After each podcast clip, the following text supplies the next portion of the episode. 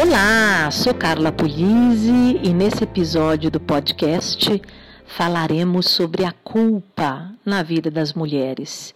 Você sabe que as pesquisas apontam que quase 100% das mulheres sentem culpa ao menos uma vez ao dia.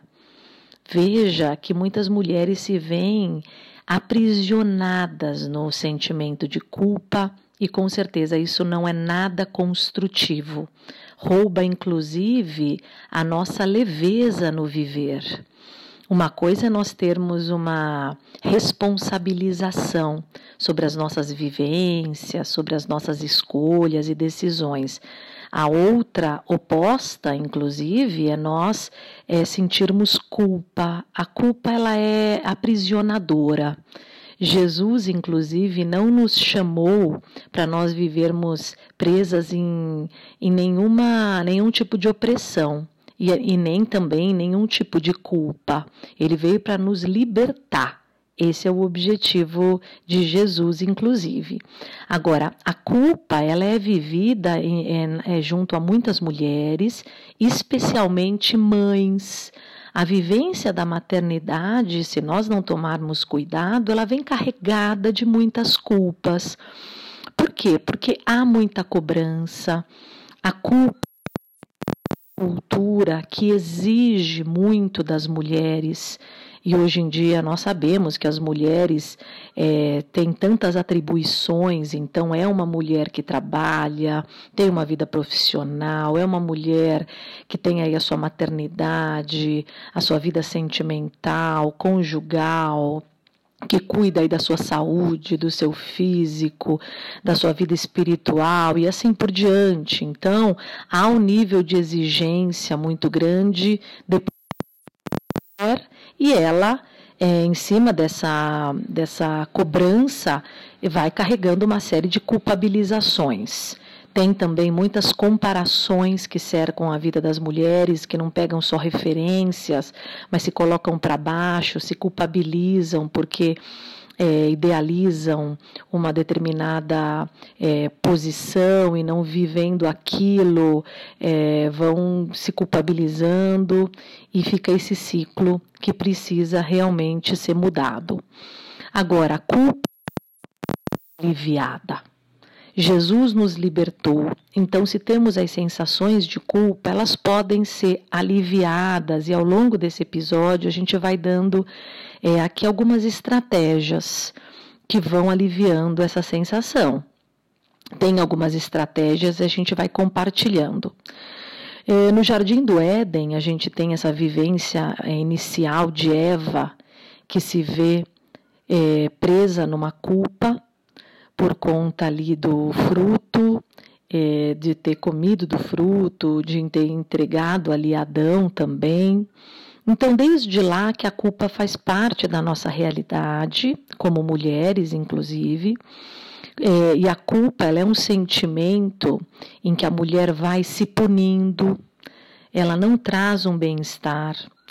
Uh, se a gente conseguir lidar melhor com as nossas faltas, com as nossas falhas, sem querermos ser a Mulher Maravilha, com certeza também conseguindo eliminar alguns excessos da nossa vida diária, isso já vai ajudar-nos a lidar com, a, com esse sentimento de culpa.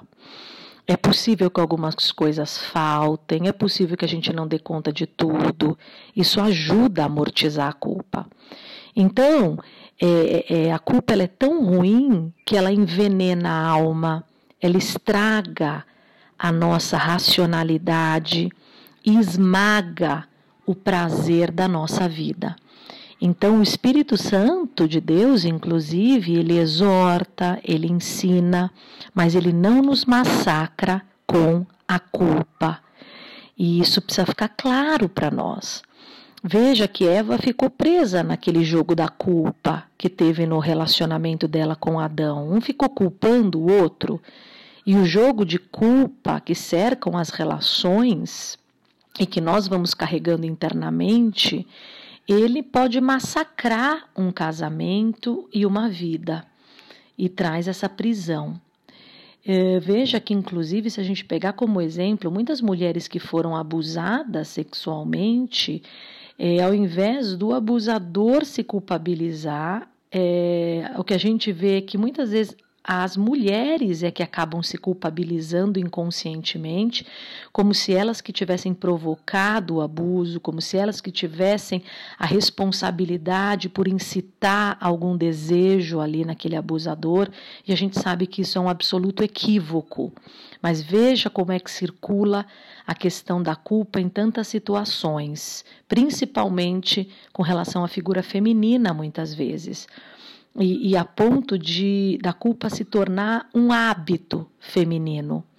Apesar das mulheres fazerem tanto pelo outro, tanto pela vida, elas ainda vão é, vivendo esse hábito de se culpabilizar. Vamos quebrar, vamos transformar essa situação. Então, o sentimento de culpa, ele é quando, gente, quando nós nos julgamos negativamente, a, é, ao acreditarmos que não conseguimos viver de acordo com padrões que foram estabelecidos pela sociedade ou por nós mesmas. É, padrões altos. Então, para ajudar a lidar com esse sentimento de culpa, vamos baixar esse ideal. Vamos baixar o nível de exigência também, que seja um nível suficiente que traga uma qualidade de vida. E veja que é, a culpa, se a gente vai na linha da responsabilização, a responsabilização nos move em direção a algo positivo na vida. A culpa não. Ela é destrutiva. A responsabilização, ela é, é positiva, ela é né, no movimento de responsabilização da mulher pela sua vida, pelas coisas que ela faz, de acertos ou erros, ela com isso pode criar alternativas, propor saídas, viver aprendizados. Então a responsabilização é boa. A culpa não, ela é preocupante porque ela é destrutiva, ela traz a sensação de que nós estamos paralisadas e ela pode inclusive levar à depressão pelo excesso de, de paralisação. Ela engessa o pensamento, não dá para pensar em alternativas. É, veja que como é que a, a culpa surge nesse cenário. Ela surge, inclusive, desde a infância. É, muitas mulheres foram sendo marcadas aí já pela sensação da culpa a partir das relações que foram construídas com os pais, com outras figuras de professores, amigos, colegas, enfim, pessoas que foram se relacionando com a mulher, especialmente as figuras parentais, em que é, vão é, pautando as relações muito marcadamente pelo julgamento, pela culpa, e a mulher vai ficando marcada por essas vivências. Né? Aí uma, um pai ou uma mãe que e que quando essa mulher, que era uma menina na época, fazia alguma coisa de errado, por exemplo, quando criança caiu leite, né, enquanto ela foi pegar ali, e um adulto que, que, que sempre marcava falando para ela o seguinte: olha, aconteceu, seja mais cuidadosa da próxima vez, acontece. Isso é a fala de um adulto que vai transmitir segurança para o filho. Diferente de uma outra fala que, uma vez que a criança deixou cair o leite, por exemplo, vai sempre falar algo nessa linha: ah, você é uma desastrada, você sempre faz isso, é, trazendo até um estigma aí.